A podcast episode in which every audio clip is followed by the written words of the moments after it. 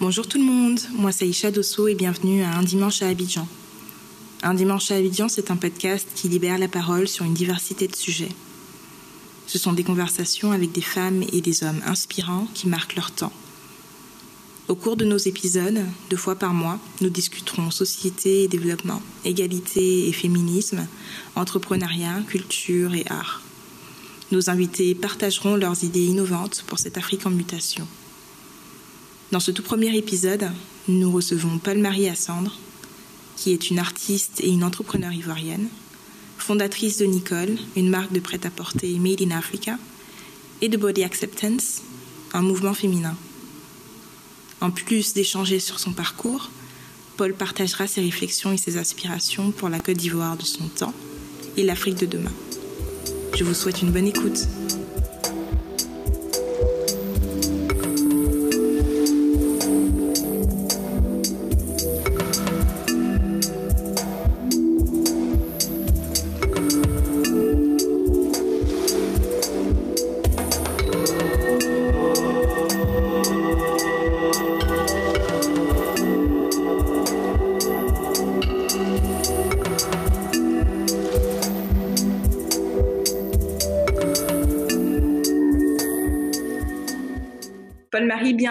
Merci d'être parmi nous.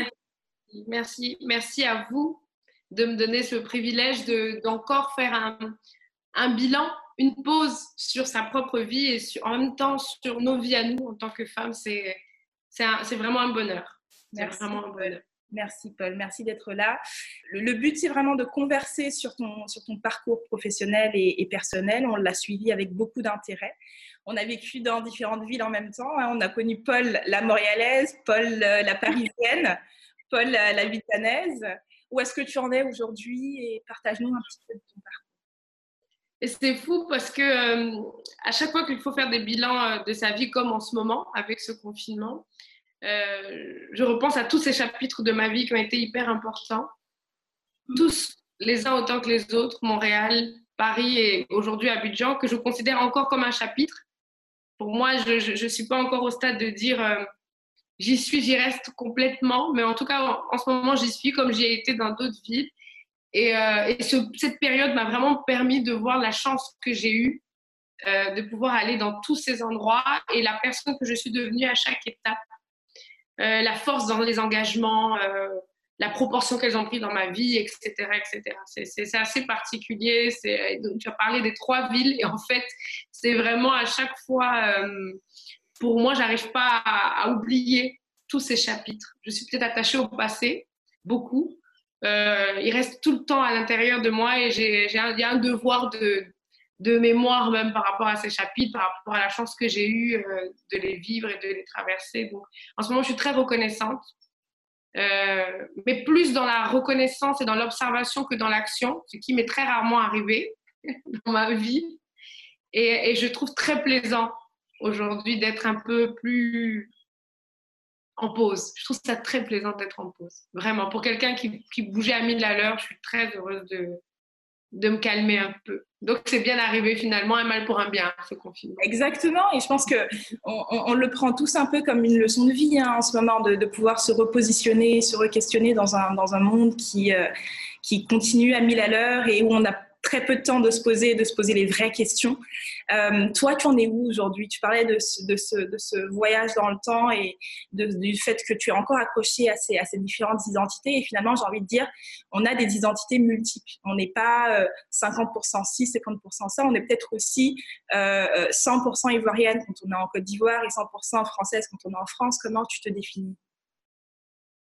En général, je fuis. En général, je fuyais. Parce que quand je suis rentrée à Abidjan, c'est, euh, je ne me suis pas sentie à ma place, je ne me suis pas reconnue chez moi selon ce que j'aurais imaginé. Euh, j'ai vécu pas mal de rejets, c'est étonnant de le dire, mais euh, comme si on, trouvait que ma façon de faire, ma façon de voir était soit pas utile, soit comme on dit, des histoires de blanc, donc pas des histoires pour ici. Ça a été très dur, donc il y a toujours eu des moments où je repartais ailleurs, où j'avais l'impression du coup que au moins en termes d'intérêt, il y avait une forme de réciprocité ou de compréhension. Mais mon cœur est tellement euh, en même temps ici que c'était vraiment très très difficile. Ce moment, comme je dis, d'observation sur tous les chapitres de ma vie et me dire qu'aujourd'hui je suis à Abidjan et que d'ailleurs je ne peux pas fuir parce que j'avais prévu de fuir encore en avril pour repartir à Paris, que j'aime beaucoup en avril d'ailleurs. Et je ne pouvais pas fuir parce que là on est bloqué, donc j'ai bien compris qu'il faut que je reste. Mais et j'ai décidé en fait que cette différence-là, qui est certainement l'histoire de plein d'autres femmes, il, va, il allait falloir que je l'assume. Parce que finalement, même en étant ce que je suis, en, faisant tout ce que je fais, il y avait une forme encore de réserve où j'avais l'impression que je le faisais et que j'étais euh, à contre-courant et que c'était ma place d'être à contre-courant. Et cette pause me permet de, refuser cette perception du contre-courant, mais de me dire que cette différence avait une place dans cet endroit qui est le mien, qui, m'appartient aussi. Et, euh, et, donc, je le vis différemment. Ça veut dire qu'aujourd'hui, je, cherche la paix dans ce que j'ai choisi de faire et pas d'être en, en, en, guerre, en fait, pour qu'on accepte ma différence. Aujourd'hui, je préfère euh, la vivre avec un peu plus de, de sagesse et de paix et en, en me disant que c'est ma place, en fait, et que je n'aurai plus à fuir. Voilà, que, que, même quand il n'y aura plus de confinement et que les vols seront ouverts, je, je, peux décider à un moment donné que je vais rester ici et continuer d'être ce que je suis euh, ailleurs ici également. Absolument. En fait, c'est finalement ce que tu dis, c'est que c'est quand même un, parcours très, très difficile, celui d'embûche, d'être une femme euh, en Côte d'Ivoire, libre, une femme libre de choisir sa différence et d'assumer sa différence. Et ça me permet de faire le lien avec, euh, avec ton slogan de Nicole, euh, ta marque euh, prête à porter. Euh, ton slogan dit comme ça, free to be different, donc libre d'être différente en français. Ça m'a fait réfléchir un peu à ce que ça signifie finalement, le droit à la différence dans une société comme la nôtre en Côte d'Ivoire, où le poids des traditions et, des cultures est encore très présent, où le conformisme ou plutôt l'appartenance au groupe est très valorisé. Donc, euh, qu'est-ce que ça signifie ce slogan pour toi? Et comment tu le, matérialises tous les jours dans ta vie à Abidjan? C'est fou parce qu'au début, ça m'a pris 35 ans pour savoir finalement que j'incarnais euh, ce slogan. Quand je l'écrivais, j'avais l'impression de m'adresser aux gens différents et je, pensais, je ne pensais pas autant l'être. Je pensais que j'étais la fille la plus normale, entre guillemets, et banale qui puisse exister.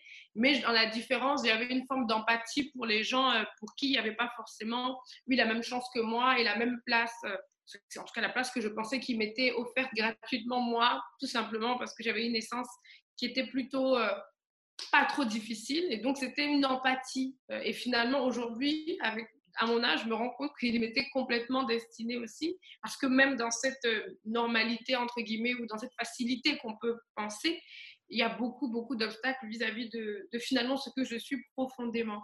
Et cette différence, finalement, c'est la liberté d'accepter, en tout cas aujourd'hui, que pendant que tout se bouscule autour de moi, je suis à l'aise à l'endroit où je suis, avec ce que j'ai et ce que je n'ai pas encore. Et ça, c'est quelque chose qui, est, très profond.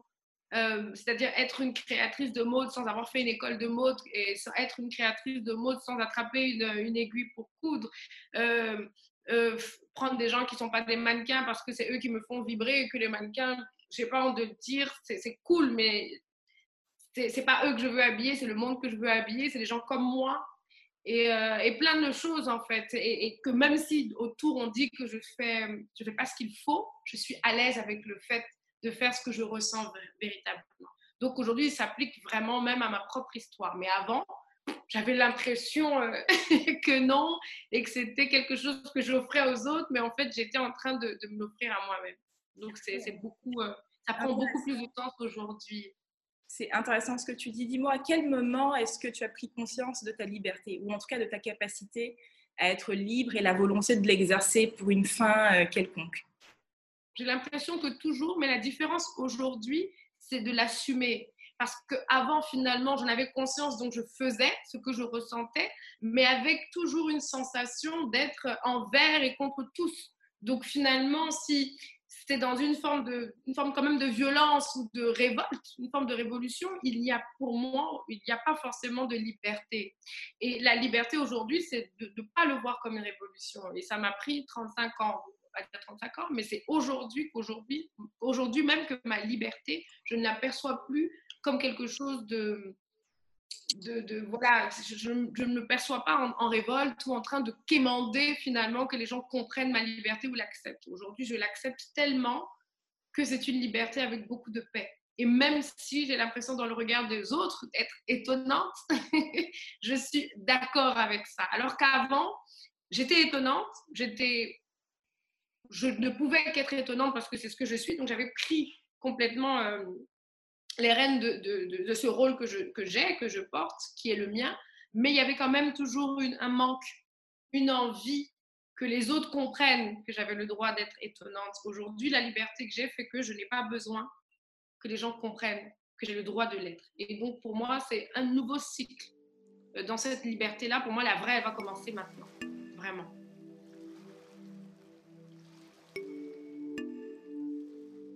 Tu danses, tu chantes, tu, crées des vêtements. Euh, laquelle de ces formes d'art pour toi est plus libératrice ou permet le plus de libérer ton créatif? J'arrive pas à... Celle avec laquelle je suis la plus libérée aujourd'hui, en tout cas, c'est la danse. Parce que c'est la seule avec laquelle je n'ai pas, euh, je n'ai jamais eu de peur de jugement, vraiment. C'est la seule avec laquelle je ne vois absolument pas à quel moment il va devoir avoir un crédit, il va avoir quelqu'un qui va dire c'est bien.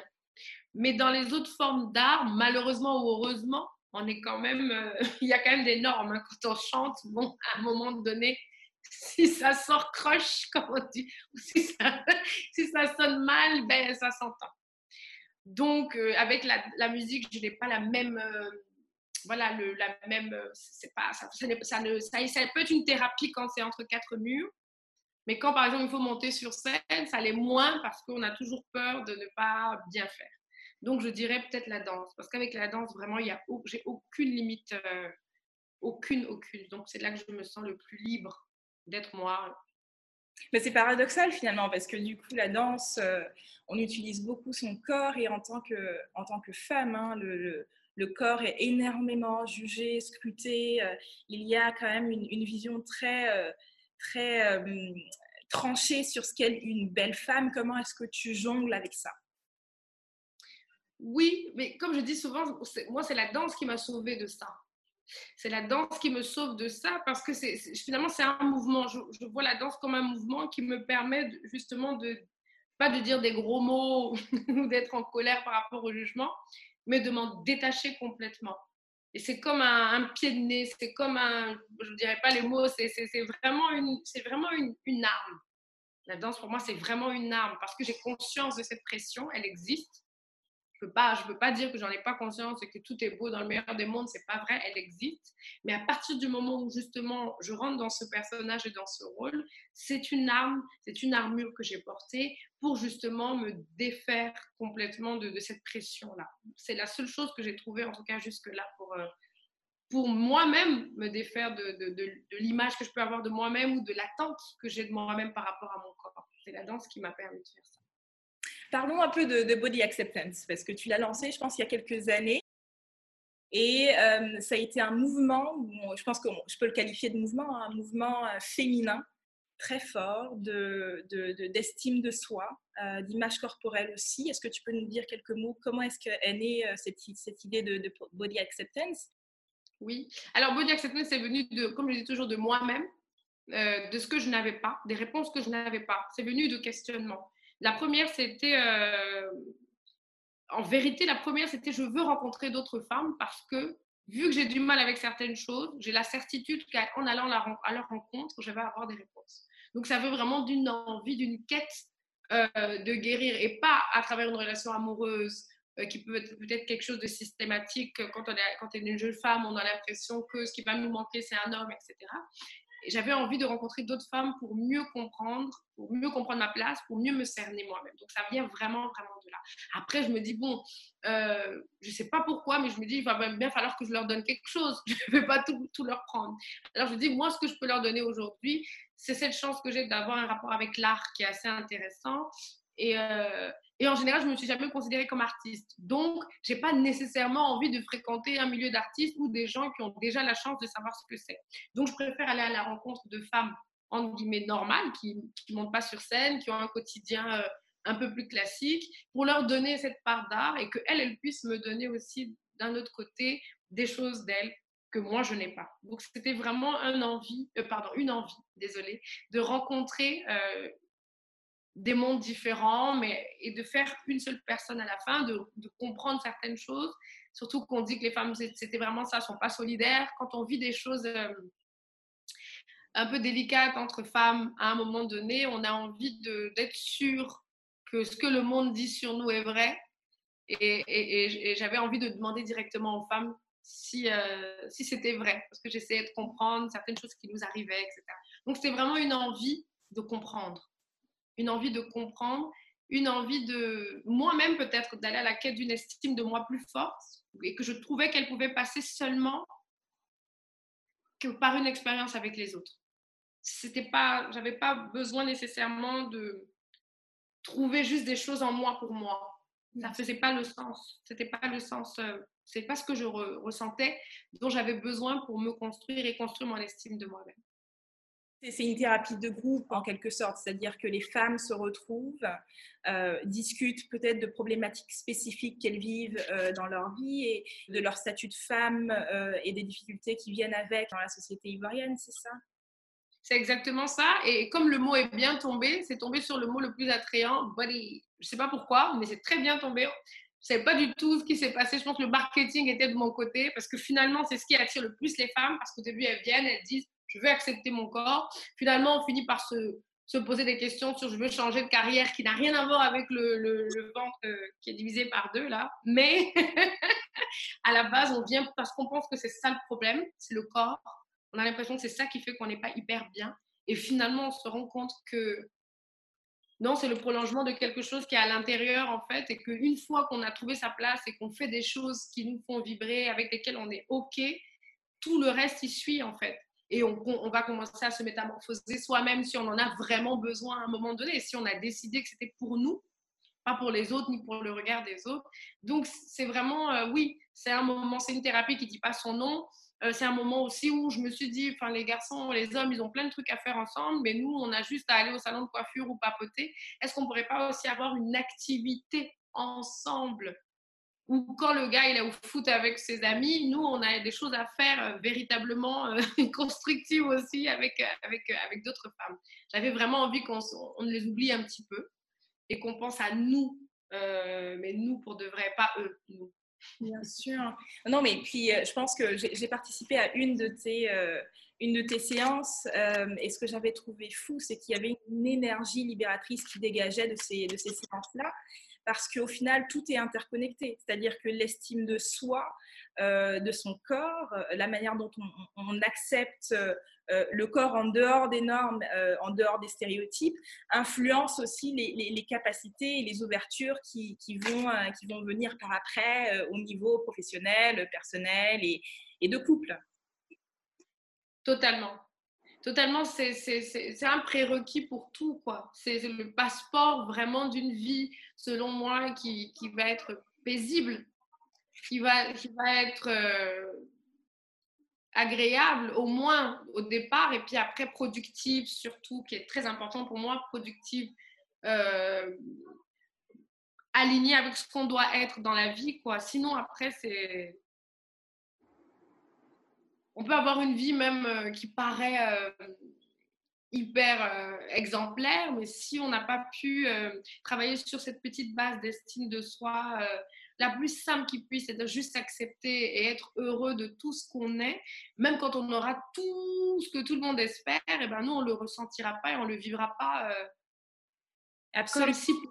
absolument, absolument. Et je pense que c'est tellement plus plus difficile pour une femme de penser à soi et de prendre ces moments-là pour, euh, pour effectivement euh, aller mieux euh, et, revenir peut-être en meilleure forme, donner son meilleur au niveau de sa famille, etc. On est souvent selfless, hein, comme on dit en anglais, c'est-à-dire on pense à soi en dernier recours, on pense à ses enfants, on, on est femme, on est mère, on est sœur, on est fille d'eux. Alors c'est très difficile de jongler ces différentes identités et je pense que Body Acceptance emmène ça. J'ai vraiment eu ce sentiment-là. C'est vraiment un espace, euh, un safe space, un, espace de sécurité pour les femmes pour être simplement. Euh, dans, son, dans, dans, la complexité, dans, euh, avec toutes les mmh. difficultés que ça, ça, a, et de partager des expériences et de partager avec d'autres femmes peut-être euh, des, petits outils qui ont, qui ont pu débloquer certaines situations. Et je pense que c'est excellent et c'est extrêmement bienvenu dans, dans, dans notre société. Donc, donc, félicitations pour cette initiative, vraiment. Merci, c'est l'univers. Franchement, c'est l'univers parce que c'est vraiment parti de quelque chose qui était, et c'est là où j'appelle, pour moi, l'entrepreneuriat, ça, nous tombe dessus. On ne s'assoit pas et on se dit, oh tiens, euh, je m'ennuie, euh, je veux faire un truc. C'est quelque chose qui devient une urgence, une nécessité, euh, parce que les gens ne se rendent pas compte que ça peut être un sacerdoce, ça peut être quelque chose d'éprouvant, qui va interrompre une certaine vie paisible, entre guillemets, ou en tout cas plus simple. Euh, et, donc, on ne peut pas choisir quelque chose qu'on ne peut pas porter ou qu'on ne ressent pas. Parce que sinon, à un moment donné, on va s'essouffler. Parce que même quand on le ressent, on s'essouffle. Même quand c'est vital, à un moment donné, ça perd de sens. On se pose tellement de questions que euh, pour moi, on vient juste répondre à quelque chose qui est fondamental pour nous. C'est ça l'entrepreneuriat. Et, évidemment, on espère pour les autres parce que c'est servir les autres. Mais c'est vrai que la base, c'est quelque chose qui est vraiment importante pour nous, vraiment. Absolument. Alors, euh, avant d'aller vers l'entrepreneuriat et de parler de Nicole et du prêt-à-porter et autres, euh, je parlais un petit peu de, la démocratisation de l'art. Donc, tu disais que Body Acceptance et, et, je pense beaucoup de tes initiatives, tu arrives à les porter dans, au-delà des lieux traditionnels, un peu bourgeois, un peu euh, élitiste. Et je pense que c'est ça aussi qui fait ta force, c'est que tu arrives à aller toucher des personnes qui seraient peut-être pas appelées par cette forme d'expression-là et de les emmener vers, euh, vers une forme d'expression qui peut être libératrice, émancipatrice, etc.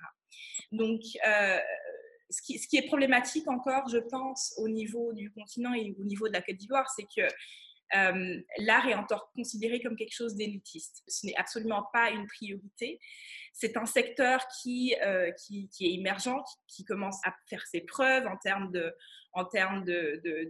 potentiel d'emploi et, de potentiel créatif et de potentiel euh, au niveau d'insertion de, la Côte d'Ivoire et de l'Afrique sur la scène internationale.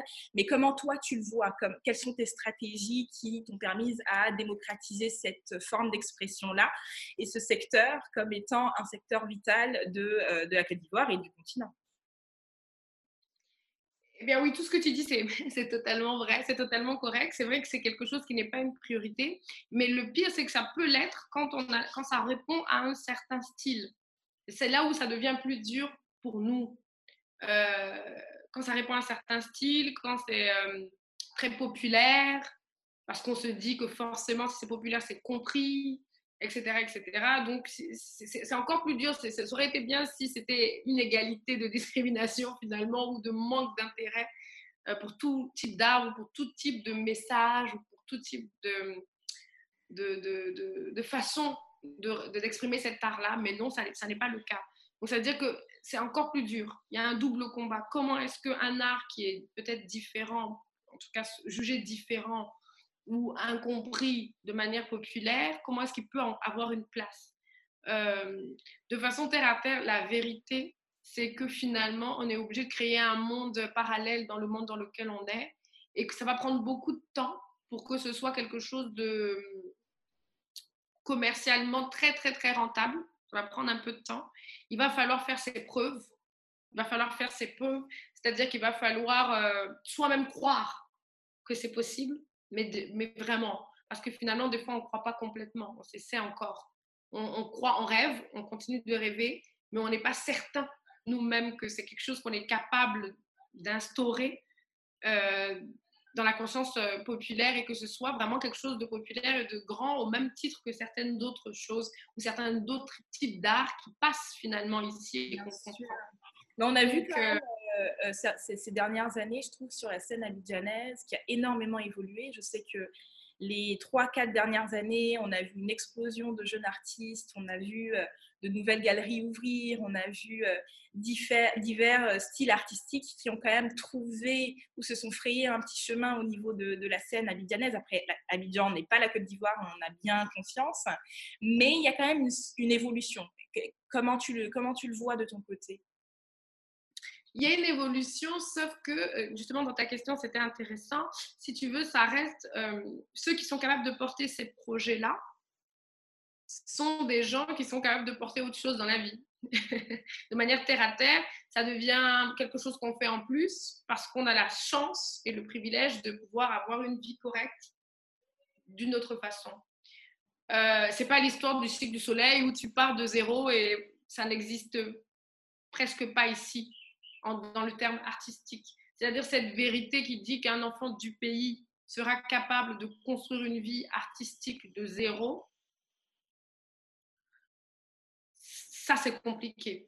Voilà, c'est des choses que les gens qui peuvent, euh, qui ont la passion de l'art, mais qui peuvent aussi construire une vie euh, basique à côté, peuvent produire. Donc c'est une utopie finalement mais c'est pas pas mauvais parce qu'au moins elle existe. C'est une, une, porte pour que les gens puissent s'exprimer.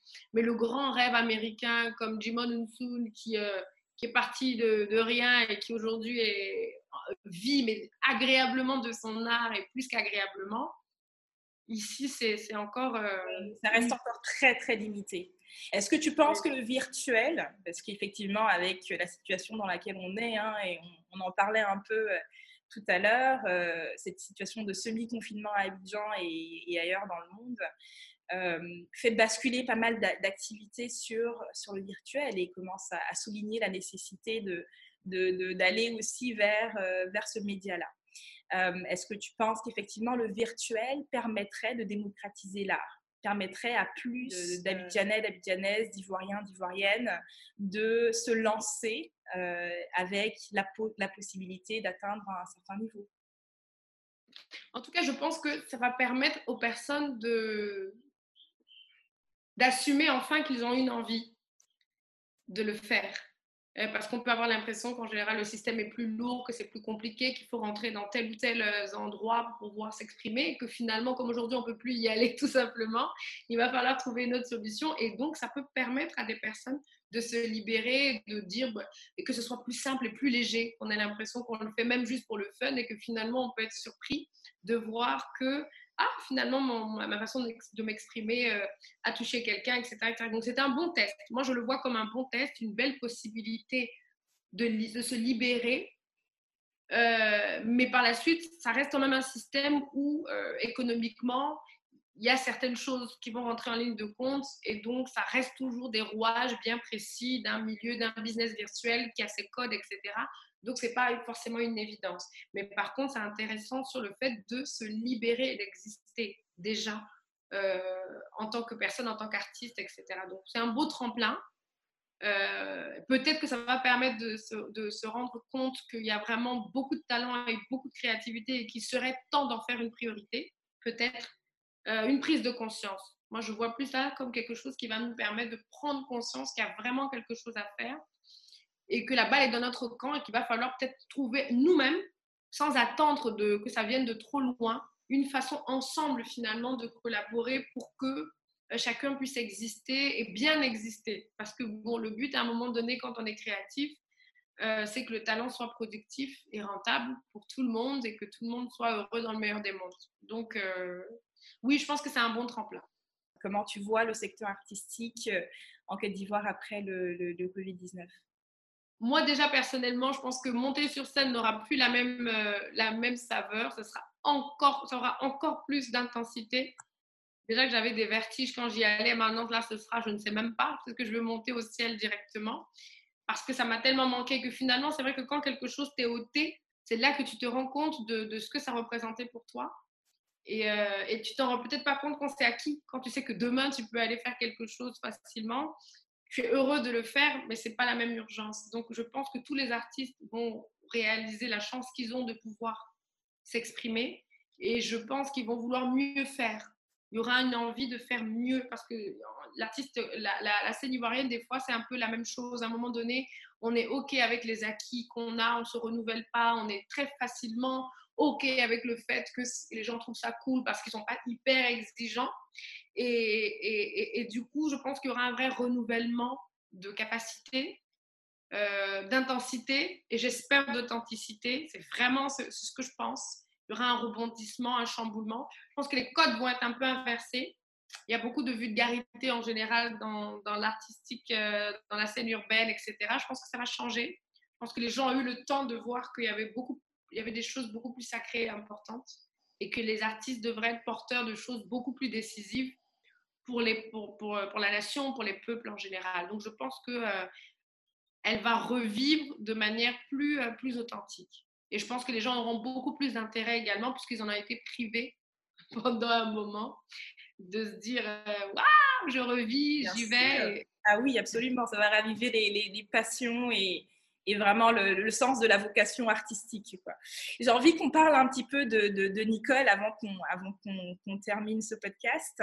Nicole est née il y a, je pense, un, moment maintenant, en 2007, il me semble. Euh, Nicole, tu l'as portée sur la scène internationale, donc au Canada, effectivement, euh, en France, c'est vraiment euh, ce c'est vraiment ta vitrine vers l'extérieur, la vitrine de l'Afrique vers l'extérieur. C'est du Made in Africa et je pense que tu fais partie des précurseurs qui ont utilisé ce label Made in Africa. Donc j'aimerais, parler un petit peu de ce que ça signifie et euh, les défis, je pense, le lot de difficultés qui doit venir avec ce label-là. Euh, la fabrication, la production sur le continent doit venir aussi avec une certaine... Euh, des, limites au niveau de, de, des capacités peut-être techniques, au niveau de la chaîne logistique, etc. Est-ce que tu peux nous parler un petit peu de, ton expérience avec Nicole c'est une, une longue histoire, mais c'est une belle histoire. Je rappelle souvent 2007 parce que euh, c'est tellement un parcours parsemé d'embûches et d'échecs personnels par des choix euh, et plein, plein d'autres choses. C'est important pour moi de le rappeler, pas pour dire que j'ai été depuis longtemps, mais pour dire que ça prend souvent énormément de temps et que les gens ne se rendent pas compte du temps que ça prend pour aboutir à quelque chose. Euh, et, quand, on est spirituel, des fois, tu te dis même que Dieu t'a donné un cadeau, mais qu'il t'avait pas dit que c'était pour maintenant, mais que toi, tu n'en as fait qu'à ta tête.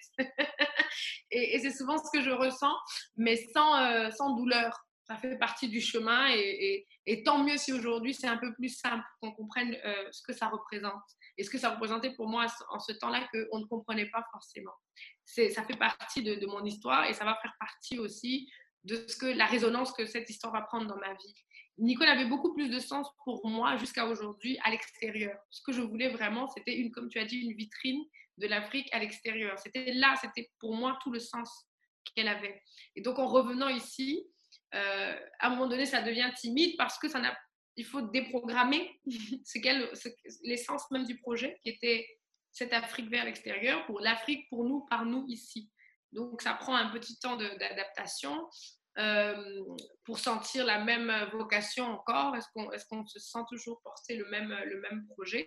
Ça, c'est tout ce qui est en termes d'identité. Donc, ça prend beaucoup de temps d'être OK avec tout ce qui est dans notre tête et toute la façon dont on projette euh, la chose de manière concrète. Donc, c'est ça qui fait que ça prend autant de temps et c'est normal. C'est une façon de dire aussi aux gens qui ont des projets que c'est normal que les choses prennent autant de temps parce qu'en fonction des cycles de notre vie, les choses peuvent évoluer et changer. Et ça n'est pas forcément à être considéré comme un échec, mais au contraire, une façon de préciser vraiment ce qu'on veut. Ça, c'est le, premier volet sur le côté vision et tout ça.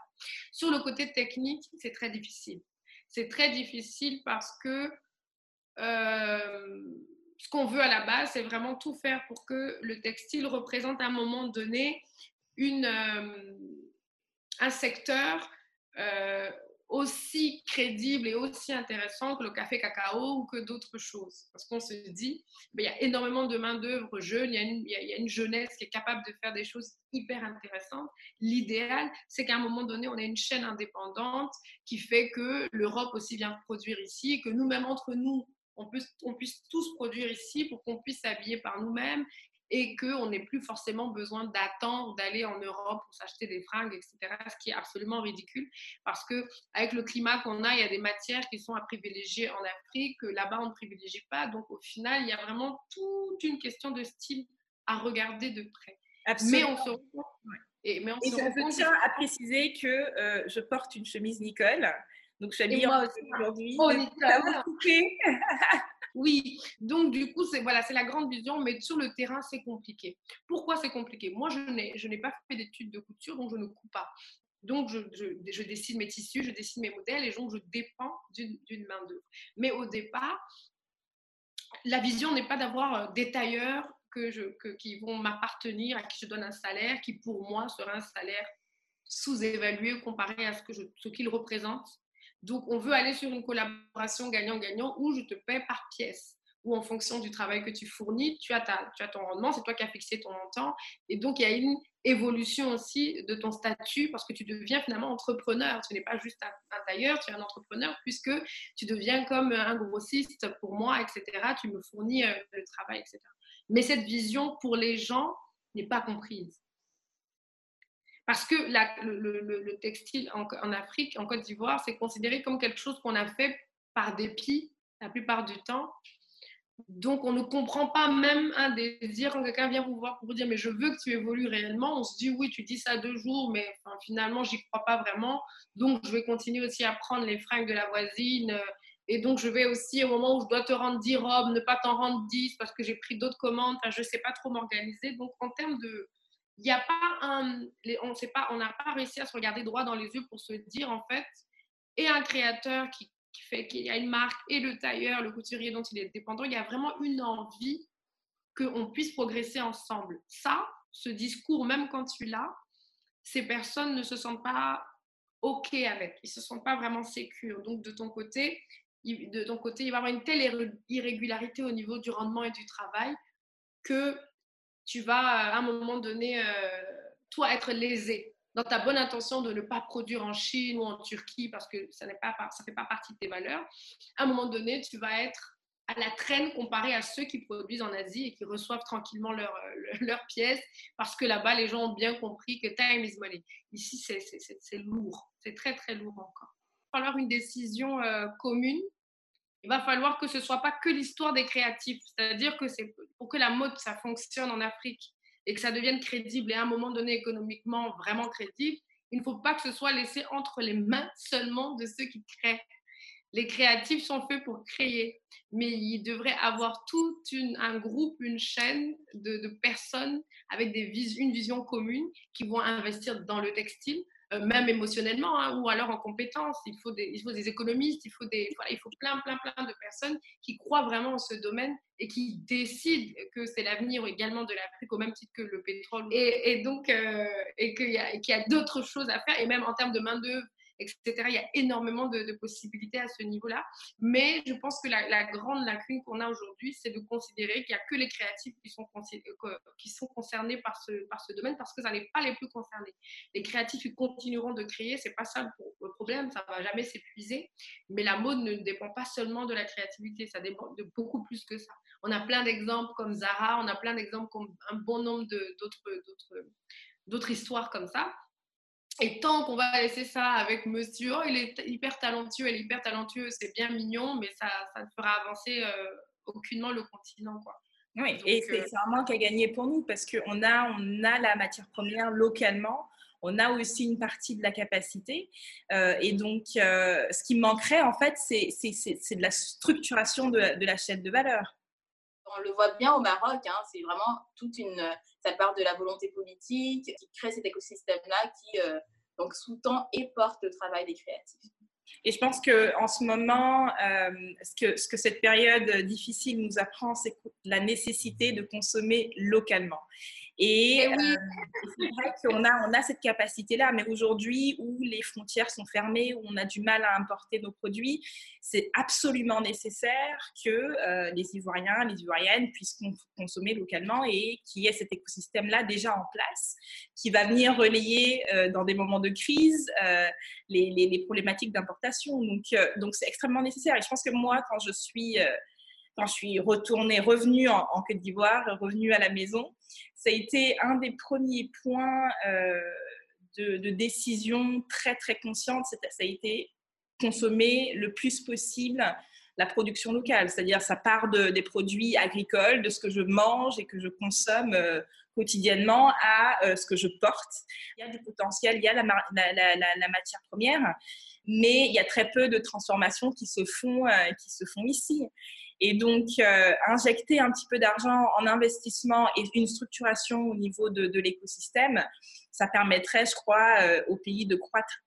Et puis même dans les consciences aussi, dans les consciences qu'à un moment donné, ce ne soit pas juste euh, qu'on n'ait pas l'impression que c'est de l'encouragement ou juste euh, que ça fait bien, mais qu'on croit fondamentalement que c'est valable. Parce que c'est important à un moment donné justement que ces créatifs soient accompagnés pour pouvoir être formés et faire du bon travail, ce qui va faire que les gens ne verront pas la différence entre consommer autre chose finalement parce qu'ils trouvent que ce produit est valable. Parce que c'est là aussi, au moment donné, on ne va pas forcer les gens à consommer localement. Si on trouve que le meuble il va se casser dans deux minutes ou que ou que c'est pas valable euh, parce que on préfère aller à un endroit où on a la certitude que le produit il va fonctionner. C'est ça aussi euh, donc c'est à deux niveaux. Il y a vraiment à un moment donné il faut qu'il y ait une prise de conscience où on se dit c'est vraiment un mouvement c'est vraiment quelque chose qu'il va falloir mener collectivement pour que nous consommateurs on soit satisfaits de pouvoir euh, justement mettre notre argent dans le travail euh, de, quelqu'un d'un local, tout simplement, qui a une vision aussi grande que quelqu'un qui est d'ailleurs. Mais il faut que le travail suive. Et ça, c'est ça prend euh, une valorisation de l'estime aussi euh, de, ce que ça représente. Parce que des fois, il n'y a pas d'estime. Je pense qu'on fait mal quand on est sous-estimé aussi, qu'on se dit, bah, de toute façon, je ne vois pas l'intérêt de faire mieux parce que de toute façon, ce n'est pas, pas très valorisé, ce n'est pas valable aux yeux des gens. Et puis voilà on a des modèles en fait de, réussite sur le continent qu'il faut absolument valoriser. On a aussi des pays qui ont réussi quand même à mettre en place euh, un écosystème qui, euh, qui est en train de, montrer ses fruits, hein, qui est en train de montrer ce, potentiel de, tabler et de faire le pari de la jeunesse localement. Euh, je pense, bah, l'Afrique du Sud en est un, par exemple. Le Nigeria commence aussi énormément à, émerger sur ces, sur ces questions-là. Le Maroc est, très en avance au niveau de, tous les pays du Maghreb d'ailleurs sont, sont, assez en avance. La Tunisie également euh, C'était vraiment une volonté, c'était vraiment une volonté, euh, une volonté étatique. Hein. Surtout pour l'histoire de la Tunisie, je connaissais pas bien l'histoire euh, du Maroc, mais j'imagine que c'est pareil comme Marlie l'a dit. En Tunisie, c'est vraiment une volonté qui est hyper forte. C'est même plus une question de ce que chaque Tunisien pense. C'est la chose à faire. Il faut absolument qu'on produise tout localement. C'est notre force. Et, voilà, et c'est sur ça que la Tunisie s'est bâtie. Moi, quand j'ai commencé la marque, c'est en Tunisie justement. Et c'est peut-être ça qui me donne l'utopique du possible, vu que je suis dans un endroit où c'est tellement possible que j'ai l'impression que c'est la norme, en fait, et que c'est évident.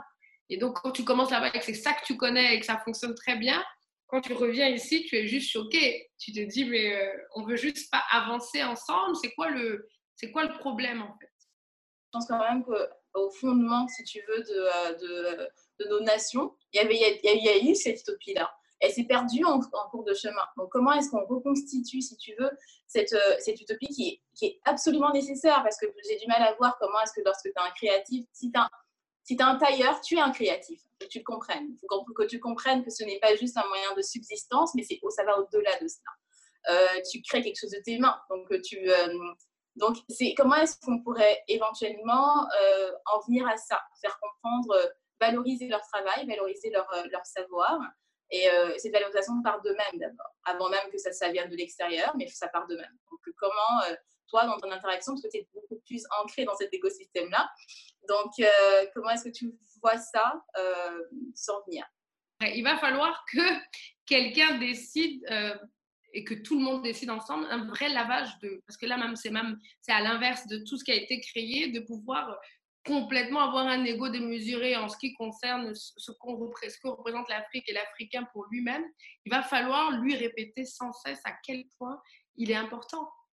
Et, c'est avec l'éducation, ça c'est certain, si on, essaie de travailler un peu plus au-delà dans, dans le programme scolaire sur les matières genre 16 x 8 et tout ça, c'est clair qu'on a compris et, je pense que tous les enfants sont très intéressés à savoir combien font 7 fois 8. Mais ce qui pourrait être encore plus intéressant, c'est vraiment de, de avoir euh, des choses en plus à leur raconter sur qui ils sont et ce qu'ils sont prédestinés à apporter euh, en toute conscience à, à, ce qu'ils auront choisi de faire dans la vie. Je pense que c'est vraiment un lavage de cerveau qu'il faut pour qu'à un moment donné, il y ait une conscience collective d'amour, d'un trop plein d'amour. Même si c'est de l'ego, je préfère même que ça, ça en arrive à là pour après redescendre un peu. Mais ce serait bien qu'on commence à se dire qu'en fait, on est, on est waouh, quoi. On peut tout et que tout ce qu'on fait est hyper valable. Et qu'en fait, je pense que les gens ont peur que les faibles commencements soient, tout, soient euh, la norme jusqu'à la fin. En fait, ils se disent que bah, je fais ça, je ne gagne pas ma vie, je m'en sors pas. Euh, parce que je suis sous-payée quand je le fais. Voilà, donc ils font, ils font une différence entre celui qui est allé à l'étranger ou celui qui est allé à l'école, entre guillemets, qui va avoir un certain, un certain boulot, et moi qui fais ça, mais qui finalement ne sera jamais riche. Ils ont la certitude qu'ils ne vont jamais gagner leur vie de toute façon. Donc, il faudrait peut-être leur expliquer et prouver aussi, pas juste leur expliquer, prouver vraiment euh, avec un cas au moins au départ, que quand on décide, par exemple, de faire ce métier, voilà, voilà comment on doit être encadré pour pouvoir, à un moment donné, réellement en vivre et bien en vivre. Mais il faut au moins une preuve. À un moment donné, il va falloir trouver euh, une ou deux personnes qui sont prêtes à, tenter vraiment l'expérience pour raconter cette histoire-là pour qu'après, les gens puissent y croire. Qu'est-ce qu'on peut souhaiter maintenant à Nicole pour les prochaines années? Ce que, le confinement m'a fait apprendre, puisque je ne peux plus aller à Paris comme d'habitude. Euh, et mon rêve, c'était d'avoir une boutique sur les Champs-Élysées. Donc voilà, ça c'est dit, mais euh, c'est un peu compliqué. donc, euh, essayer de, de, pouvoir être, de ne pas me stopper à ce rêve-là, qui était celui de la fille de 18 ans, parce que c'était vraiment celui de la fille de 18 ans, et aujourd'hui à 35 ans, dans ce contexte de confinement, dans ce contexte réel qu'est la vie, parce qu'il y a le rêve et puis il y a la vie concrète de tous les jours, pouvoir euh, assumer la vision telle qu'elle est aujourd'hui, avec ce qui est possible aujourd'hui, et aller au bout de quelque chose de concret. Et comme je disais, c'est pour ça que je l'ai partagé avec vous, être créatif aujourd'hui, ça n'est plus assez, ça, ça, ça n'est plus assez concret pour moi parce que ça lui raconte qu'une histoire, parmi tant d'autres qui existent, il y a plein de créatifs, mais l'histoire du créatif qui arrive à quelque chose de concret dans un écosystème euh, valorisant pour tout le monde et qui peut raconter une histoire qui ouvre vraiment des possibilités infinies pour les autres créatifs, là, ça fait du sens. Donc aujourd'hui, la créativité n'est pas la chose qui est le plus important pour moi aujourd'hui parce que je le considère comme un acquis. C'est quelque chose, comme j'ai dit, c'est inépuisable. Mais si c'est inépuisable, mais que tous les contours ne sont pas, euh, ne sont pas euh, maîtrisés. Voilà, ça ne sert à rien finalement. Être créatif aujourd'hui tout seul dans sa bulle, ça ne sert à rien. Il va falloir à un moment donné aller vers rencontrer d'autres personnes avec qui échanger, qui ont, les, qui ont les mêmes besoins, les mêmes envies et créer quelque chose de plus, euh, voilà, de plus concret. C'est la concrétisation finalement de, cette créativité qui est aujourd'hui le plus important pour, moi, pour la marque. Euh, raconter une histoire concrète, une histoire concrète qui peut pousser les gens à se dire, justement, si ça, je sais le faire et que c'est concret, mais je sais déjà que je rentre dans ce secteur, dans ce domaine avec une confiance. Je viens pas tout, euh, tout fébrile en mode je sais créer, mais j'ai l'impression que ça n'ira nulle part. Donc, euh, c'est vraiment l'histoire de concrétiser quelque chose. Ben justement, je pense que je vais essayer de rebondir dessus parce que tu as parlé du temps et le temps est revenu plusieurs fois dans notre discussion. Alors, euh, bah, je vais introduire mon propos en, commençant par citer une femme, une femme euh, colorée, inspirante, unique, une femme de son temps et je dirais une femme de tous les temps d'ailleurs. Je nomme la majestueuse Maya Angelou. Je, vois beaucoup de similarités entre elle toi, Paul. Donc, tu pourras nous partager si jamais c'est une source d'inspiration pour toi. Mais euh, cette grande dame, en fait, elle dit, et je la cite, I've learned that people will forget what you said, people will forget what you did, but people will never forget how you made them feel. Donc, je traduis. J'ai appris que les gens oublieront ce que tu as fait, ils oublieront ce que tu as dit, mais ils n'oublieront jamais ce que tu leur as fait ressentir. Fin de citation. Donc, cela m'emmène à te demander, Paul, est-ce que tu te rappelles de notre première rencontre? Je me souviens juste que je, ah, et je, suis tombée amoureuse comme de toi et de ta sœur. Mais justement, donc, c'est ce que tu m'as fait ressentir, ça, je m'en souviens.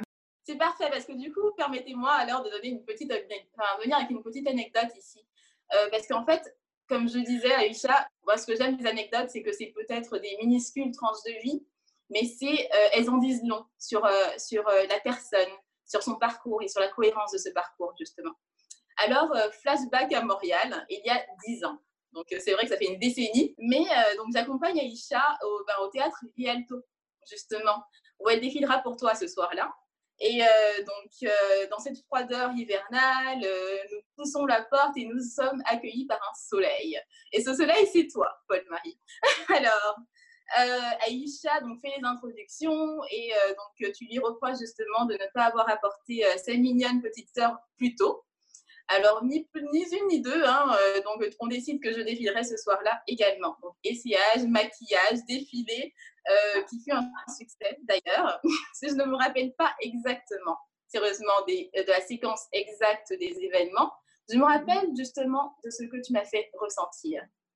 Belle, intelligente, douée. Toi qui étais d'ailleurs une femme belle, intelligente, douée toi-même. Donc, euh, je me rappelle de l'atmosphère chaleureuse que tu crées par ta simple présence. Et je comprends l'importance, en fait, à cet instant, ça prend plus de résonance. Je la connaissais avec ma famille, mais dans un milieu autre, de la bienveillance, de la sororité entre femmes pour la réalisation de notre potentiel à toutes. Donc, je rentre à la maison, je te rajoute sur Facebook, je t'écris et je te remercie de m'avoir donné euh, la chance de vivre cette expérience. Et je te félicite pour ton travail professionnel, justement. Et tu me réponds, je te cite alors, euh, ouverture des guillemets. Merci ma puce, ça fait plaisir que tu vives cette expérience. Tu es une jeune fille très belle avec un charisme incroyable. N'oublie pas que la confiance en soi est la clé principale de notre succès personnel. Merci pour les encouragements. Bisous. Fin de citation, en date du 29 décembre 2010 à Montréal. J'utilise en fait cette anecdote-là pour te demander justement moi, je t'ai écrit sur les réseaux sociaux et réseaux sociaux, et aujourd'hui, les réseaux sociaux et nos téléphones sont devenus une extension de nous-mêmes. En permanence, nous sommes aussi bombardés par des images de femmes au physique improbable. Euh, donc, toi, qui es une influenceuse finalement dans tout ce monde-là, dans tout ce monde qui a, qui a changé en 10 ans, euh, quelles sont les responsabilités des influenceuses selon toi? Comment est-ce que tu utilises réseaux sociaux pour déconstruire justement les carcans de beauté qui ont été irréalistes, irréalisables, qui ont été, euh, qui sont véhiculés sur ces, sur ces plateformes-là, Facebook, Instagram et autres, pour les femmes. Comment participes-tu donc justement à, à promouvoir les beautés plurielles des femmes au-delà justement des Instagram body goals, comme on dit, et euh, toi, donc en tant que femme, influenceuse, en tant que égérie de Vlisco pour le mois de la femme. Donc euh, tout ça. C'était quelque chose parce que tu m'as fait voyager et en ce moment, j'adore, euh, je disais ça tout à l'heure au départ, j'adore repartir dans tous ces souvenirs pour voir à quel point on est chanceuse en fait. On est tellement chanceuse, même là, d'avoir cette discussion toutes les trois après avoir vécu tout ce qu'on a vécu chacune respectivement. C'est, je trouve qu'on est hyper, hyper, hyper chanceuse. Et là, tu, tu me fais vivre encore avec ta sœur là aujourd'hui quelque chose d'exceptionnel qui rappelle en fait finalement l'essence, même quand on commence à se à douter, l'essence de ce qu'on fait au quotidien et pourquoi on le fait. Euh, ce que tu dis, je, trouve que ça a été difficile. Au début, je le prenais. Euh, à la vue de, des, influenceuses de Côte d'Ivoire, entre guillemets, parce que je ne me considère pas comme une influenceuse, mais euh, vu qu'à partir du moment où on s'expose sur la toile et qu'on fait des choses, les gens ont le droit après de nous percevoir différemment et tant que c'est positif, encore mieux. Quand c'est négatif, c'est pas, pas important. Mais si c'est positif et que le terme influence, influencer positif est positif, je l'accepte. Euh, et c'est vrai que euh, avant, je, je, disais juste, je fais mes ateliers, les femmes viennent, et puis l'action se mène vraiment entre quatre murs ensemble. C'est la puissance de ce qu'on vit sur le moment. J'en parlais à Aïcha tout à l'heure, c'est ça le plus important pour moi. Euh, mais aujourd'hui, avec le confinement, on a bien vu que ce regroupement pudique, intimiste, que dont personne n'aura, ne saura jamais ce qui s'est passé pendant euh, ce moment, est quelque chose qui est encore loin, de manière très lointaine envisageable. Donc, il va bien falloir exister à travers les réseaux sociaux. Et c'est ce qu'on essaie de faire, euh, tant bien que mal, en tout cas, euh, d'exister, de, faire exister qui on est. Et, euh, et c'est vrai que la plupart des messages que je reçois et qui sont assez positifs, c'est d'ouvrir une brèche. Je, ne pense pas influencer les gens de manière à, ce qu'ils veulent me ressembler. Encore heureux pour eux, je leur souhaite pas ça. Mais ce que, ce que ça permet de faire, c'est d'ouvrir une brèche. Je reçois beaucoup de messages de femmes qui disent, eh ben, vu que tu, as osé être comme ça, que elle, elle voit peut-être une différence ou quelque chose de moins conventionnel et tout ça, euh, ton authenticité me donne envie, moi aussi, enfin, de pouvoir ôter mon masque et juste d'être moi. Et, et, donc l'influence, elle est positive. Après, ma pudeur ne me permet pas de partager ce genre de choses parce que pour moi, il y a quelque chose de sacré dans la pudeur. Je trouve que tout n'est pas à, à dire. On n'utilise pas tout pour se définir, pour s'apporter de la valeur dans la vie. Donc, je préfère garder ce que je partage avec les gens comme intime. Voilà. Et, euh, donc, c'est vrai, c'est des échanges comme ça, c'est des échanges authentiques parce que l'influence, entre guillemets, si elle existe, c'est une influence d'authenticité. C'est pas une influence de, réussite, ça n'est pas une influence de, de de, bravoure ou quoi que ce soit, mais c'est une, influence d'authenticité et c'est ce genre de message que je reçois et que j'essaie justement de, de pouvoir entretenir avec les personnes des échanges en disant, ben voilà qui je suis véritablement, vous avez bien vu, et ben moi c'est ce que je suis et je ne peux pas faire autre chose. Et donc je vous conseille aussi, si vous, sentez l'envie, qu'il y a eu un déclic, que vous dites que vous avez envie d'être authentique, soyez-le. Quand on a des, des, des programmes Body Acceptance, on arrive vraiment à ces moments-là aussi entre nous à pouvoir euh, s'aider à, valoriser les différentes beautés des unes des autres en fait. C'est vraiment, c'est vraiment le, la plupart des spectacles, c'est pas avec des femmes artistes. En fait, le vrai but, c'est de qu'elles puissent se sortir à la vue de toutes en étant ce qu'elles ont décidé d'être réellement et se sentir valorisées pour tout ce qu'elles sont à ce moment précis, enceinte, euh, qui vient de faire une césarienne, euh, qui, a pris 10 kilos, qui en a perdu 10, etc., qu'elle puisse à ce moment de sa vie se dire eh ben, je suis ce que je suis et j'aime ce que je suis. Salut tout le monde. Et, euh, voilà. Donc oui, c'est vraiment tout un univers qui est fait pour ça, pour moi-même tout le temps. Pour moi-même pouvoir tout le temps euh, euh, faire un point sur mon authenticité et voir si je suis toujours autant à l'aise et non persécutée par tout ce qu'il y a autour en termes de perfection et tout ça. C'est important pour moi de toujours m'assurer que ça va dans mon équilibre, est-ce que tout va bien? Et le plus je le fais, eh ben, le plus ça fait questionner d'autres personnes également et on arrive ensemble à finalement à, s'unir dans, cette quête d'authenticité ensemble. J'étais en train de penser quand, quand, tu parlais et je me disais, c'est, euh, on est à l'ère du, storytelling et on écrit de belles histoires sur nous-mêmes, sur Instagram. Et en fait, à travers cette anecdote-là, j'essayais de montrer également la, la cohérence dans ton cheminement. Parce que, effectivement, ce que tu nous montres, c'est que si tu si tu es authentique avec toi-même et si tu marches sur ton propre chemin, bah, tu arrives finalement à, ramener d'autres personnes qui marchent sur eux-mêmes leur propre chemin et qui se cherchent. Et en fait, en cherchant, chacun de sur nos chemins respectifs, on finit par créer une toile qui est, qui est magnifique, en fait, qui est, qui, qui est, belle, parce que chacun campe son personnage au mieux, tout simplement. Donc, euh, merci d'avoir été avec nous, euh, Paul-Marie.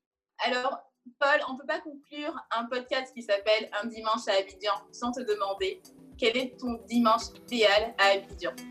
Je mentirais si je dis que c'est pas aller à Bassam, mais en fait j'y vais pratiquement jamais, donc c'est faux. Mais c'est ce que j'aimerais à chaque fois, mais je le fais pas.